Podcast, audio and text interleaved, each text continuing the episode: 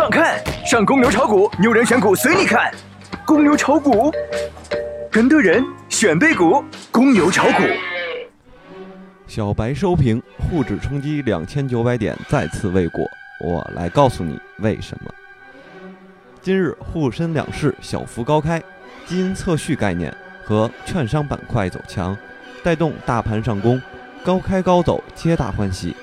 两千九百点攻防战愈演愈烈，但是整点关口魔咒再次灵验，大盘呢像含羞草一样触及两千九百点之后再次回落，维持震荡走势。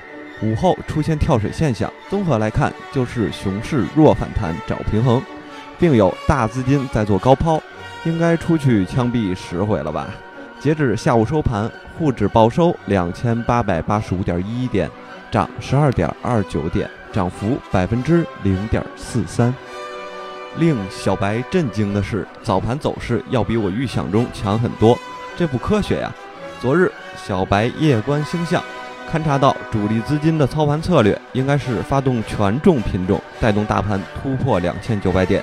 那么问题来了，资金合力做多，权重会小幅压制题材股的涨停效应，突破成功一片大好。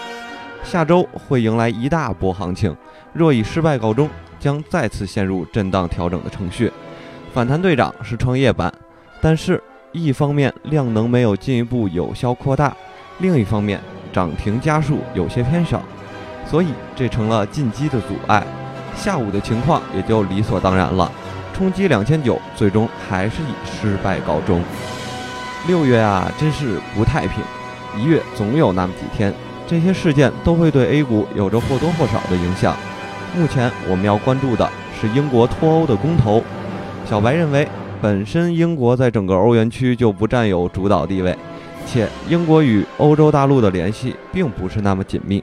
只要没有其他国家效仿，英国脱欧的影响不会很大，充其量是影响国际资本市场的短期波动。小白再实力预测一波，英国应该会脱欧失败。因为可能会影响到美国在世界的主导地位。